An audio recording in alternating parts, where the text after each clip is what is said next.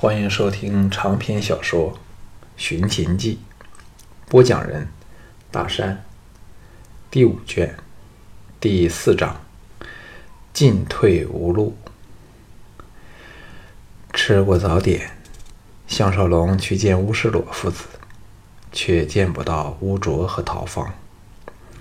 他记起了与赵牧接触的可疑楚人，知道两个人定为此事去了。当他报告了昨昨晚见到朱姬的情况后，巫氏父子都沉吟起来。吴应元皱眉说：“这个女人非常厉害，没哪个男人能逃过她的引诱。但是郭开为何这么斗胆？那一处的婢仆应是赵牧的人，他这样做登榻之宾，怎么瞒得过赵牧呢？”乌世罗道：“赵牧很多事都放下去给郭开办，那里的人说不定就是由郭开一手部署的，所以才可以这么肆无忌惮、坚守自盗。”转向项少龙说：“你那两你那两名新收的家将是难得的人才，好好的笼络他们，财富、女人可任他们要求。”项少龙唯唯诺诺的应道：“我晓得了。”暗想：若纯讲利害关系，怎么可以持久相依呀？吴应元说：“少龙现在似乎可轻易的把他们母子偷出来，问题只是在如何离开邯郸，沿途又如何逃过追兵的搜捕。”顿了顿，怀疑的说。这是否太容易了点儿？项少龙只担心另一方面，说：“我们乌家有这么庞大的亲族，眷属不下千人，怎么逃得出赵国啊？”吴应元微笑道：“这事儿我早在两年前便安排好了。乌家生意遍天下，所以一直以来。”都不断有人被安排到别处去管理生意和牧场，最近更是借口开发新的牧场，连廷威也给送了出去，免得他花天酒地时泄露了口风。项少龙这才恍然，难怪见不到吴廷威，说：“赵王既知道岳丈和吕不韦交往的事儿，现在。”我们又不断把家族的人调离邯郸，怎会不起疑心呢？吴应元说：“他们始终止于怀疑罢了，从没有抓到什么真凭实据。无论郭家或是我们，均与各国权贵有往来，还不时的为赵王进行秘密外交。若非赵牧从中煽风煽风点火，和吕不韦有交情。”算得了什么一回事儿呢？项少龙更是不明白，说：“赵牧为何欲除我乌家而后快呢？”乌世罗一掌拍在脊上，怒道：“还不是郭纵这家伙从中弄鬼！不知从哪里查到我们族谱内有秦人的祖先，又查到乌氏乃是秦人边地一个大姓。”自此，赵王对我们一记日深，赵牧只是顺着赵王心意，落井下石罢了。项少龙至此才弄清楚来龙去脉。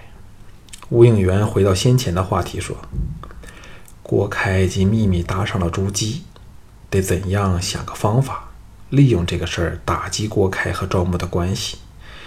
若没有郭开给赵牧出坏主意，赵牧会容易对付多了。”乌世罗嘴角溢出了一丝高深莫测的笑意，说：“这事儿容后再说。”转向了项少龙道：“你最好有个叫想一个叫具体的计划。今晚见到朱姬时，好坚定他的信心，以后合作起来容易一点儿。”这时，下人来报，有客人来找项少龙。项少龙心中奇怪。究竟是谁来找他呢？项少龙这时在乌家的身份更胜从前，俨然为乌世罗和乌应员外最重要的人物。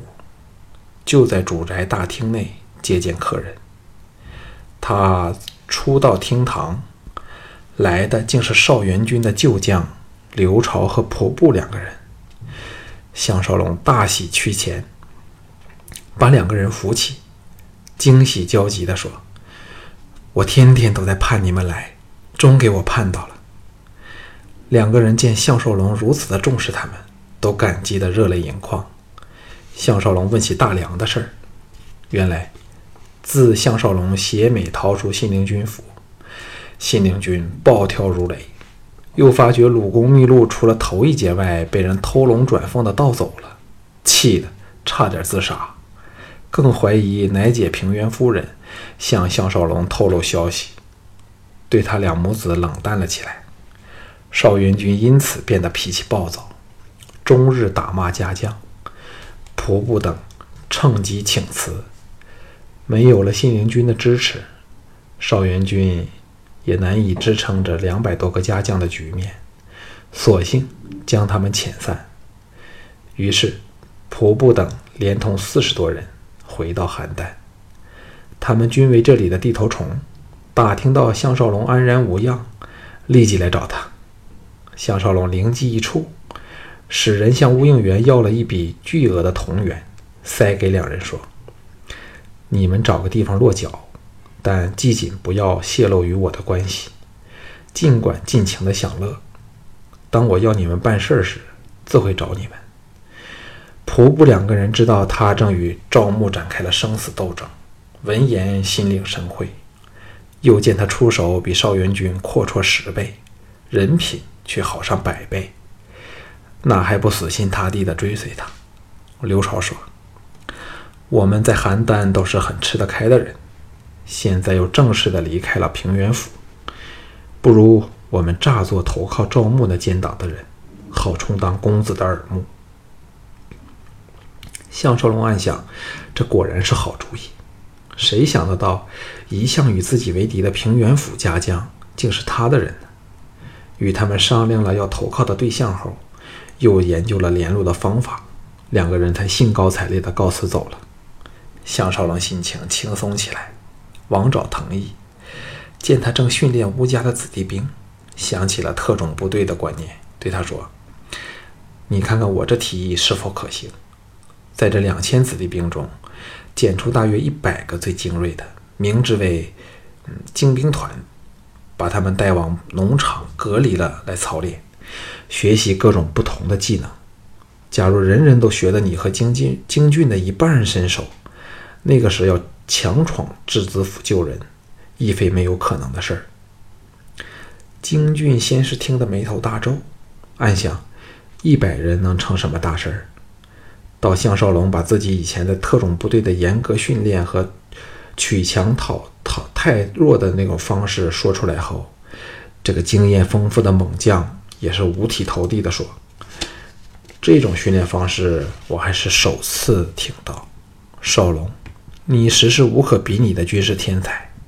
战争到了你手上，变成了一种艺术。”项少龙心中暗笑：若把刀剑变成了枪炮，只是这个时代特种部队便可征服六国了，统一天下。那个时候，何惧区区一个赵牧呢？两个人又详细研究了训练的方式和装备，项少龙才领京俊和那十名随身保镖往雅夫人府去。策骑路上时，项少龙想起了不知去向的美参娘，恨不得立即调转马头，走到桑林村看个究竟。又想起了远在大梁的季嫣然，一时满怀忧思，不能自已，难抒愁眉。与他并继而行的京俊，溜目四顾，看着街上的行人，忽然有感而发，说：“小军很感谢向大哥和滕大哥，没有你们把我带到这么刺激好玩的地方来，生活不知怎么过才好呢。”项少龙抛开心事，笑道：“但也可能会害得你丢了性命。”京俊嘻嘻一笑，洒脱地说：“那就只好认命了。正是因为有这种随时丢命的危险，和美美女玩起来时才特别有味道。那种感觉就像我五岁那年首次帮爹去猎虎的情景。”项少龙失声道。五岁的小孩走路都不稳妥，你能够帮什么忙呢？京俊也笑道：“这就忘记了，只记得当猛虎掉进陷阱时，那可怕的叫声，吓得我把尿撒到裤裆里去。”项少龙忍不住哈哈大笑，愁眉稍解。后方蹄声响起，众人闻声一起扭头往后望去，一骑由远而近，策马者，策马者。外披斗篷，连头罩着，一时看不清楚脸容。到奔至近处，才认出是谁。京俊的脸、眼睛立即亮了起来。项少龙也是微感愕然，唤道：“智姑娘要到哪里去？”赵志放缓了马速，来到项少龙另一边，别过脸来，冷冷地看着项少龙说：“兵卫要到哪里去呢？”京俊在那边向他眨眼道：“智姑娘还未回答向大哥的话嘞。”赵志见到京俊就心中有气，觉得他比任何人都要讨厌，怒道：“大人说话没有你插嘴的余地。”项少龙失笑道：“姑娘错了，小俊是我的好兄弟，他的话就是我的话。”京俊想不到项少龙这么抬举他，立时神气起来，挺起胸膛。故意惋惜地叹了一口气，说：“我还以为金智姑娘是来找我京俊的嘞。”赵志气得俏脸煞白地说：“谁要找你？”不知如何，京俊的举止动作总令他看不顺眼，芳心生气。京俊呵呵一笑，说：“那你来找谁呀？”项少龙不禁莞尔，这小子对调戏女人颇有一手。赵志知道落入了京俊的说话陷阱去。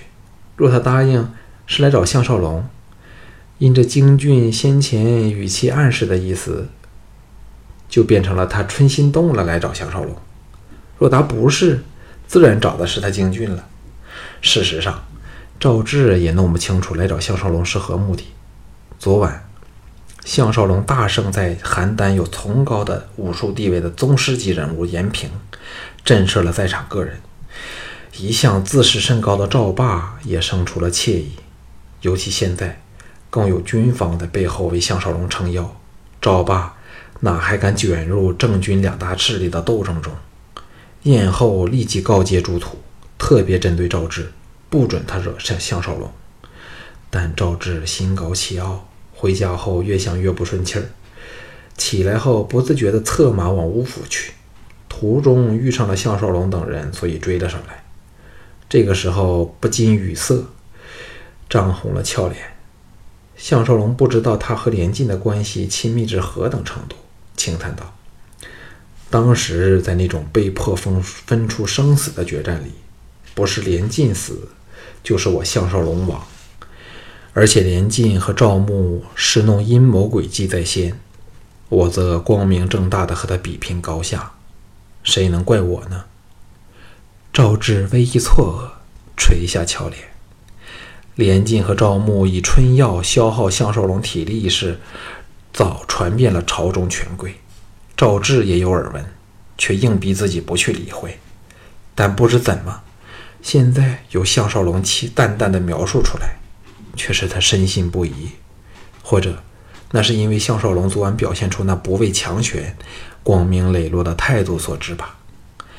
他对连晋的爱虽然强烈，但却纯由于异性间表面的吸引力，被连晋利用他怀春少女的情怀乘虚而入，攫取了他的芳心。这种初恋滋味虽令他难忘，却仍未到刻骨铭心的地步。当连晋完美的形象被破坏后，这段情愫也随风飘散，一时间脑内一片空白，茫然不知何以遣怀。项少龙对他的转变了然于胸，微微一笑，道：“智姑娘，让京俊送你回家好吗？”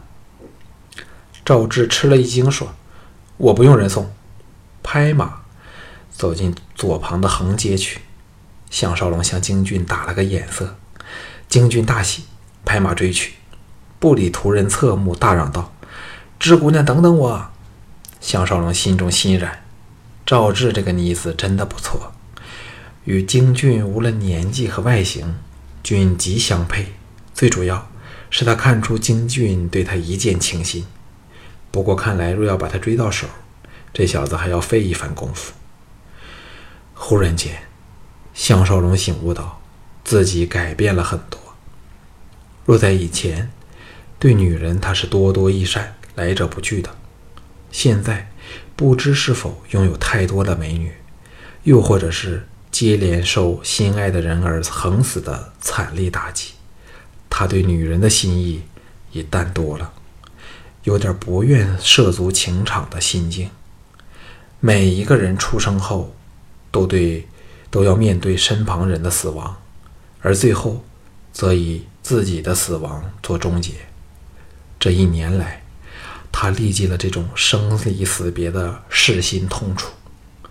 他想起了昨夜与朱姬的事，当时虽是欲念大作，却与爱情半点关系都扯不上，纯是基于异性相吸的本能冲动，可又是那么的难以抑制。今晚见到他时，可要小心点儿，否则，若和他发生了肉体关系，事情便会更复杂了。只希望他不会挑逗自己。这个女人实在太懂得引诱男人了。夫人府在望，项少龙叹了一口气，拍马而去。众卫士忙策马紧随，十一骑旋风般的卷进了赵雅的夫人府去。雅夫人到了王宫去，夫人府内只有赵倩和公子盘。赵盘一下子成熟了很多，再没像以前般整天溜了去玩，又或者是调戏侍女，连群结党，恣意生事。赵倩连他悲惨的遭遇陪他读读书认字，而赵盘在这美丽公主表姐面前，也转了性般的努力学习。项少龙看得心痛，把赵盘领到了花园，悉心的传授他墨子剑法，又使手下和他对打搏击。赵盘忘情的习武时，项少龙和一旁观看的赵倩闲聊起来，说：“真想不到，这孩子变得这么懂事。”赵倩两眼一红，说：“他最爱的人就是你，现在。”他心中充满了仇恨，不但恨赵牧，也恨父王，所以他要以你这师傅为榜样，学的智勇双全，好为你报仇雪恨。项少龙看着公子盘脸上那与他年纪绝不相称的阴鸷专注和坚毅不拔的神情，心中涌起了一股寒意。他有种直觉，赵盘将来。定非普通的人，但暂时仍很难猜到他可以有什么作为。赵倩低声说：“他肯接受我，一方面因为我是你的人，另一方面，因我和他那样，都是痛恨父王和赵牧。”项少龙心头一阵难受，说：“你父王不是最敬重你一夫人吗？为何竟会这么？”坐看赵牧行凶呢，至少应该彻查此事。何况这已惹起了军方的不满，是赵国面临长平之战以来最大的危机。赵倩悠悠一叹说：“没有人能明白父王的，以前他并不是这个样子，但自长平之战后，他整个人变了，优柔寡断，凡事三心两意，甚至有点怕面对群臣。”尤其是怕军方的将领，认得赵牧大权独揽，双手遮天。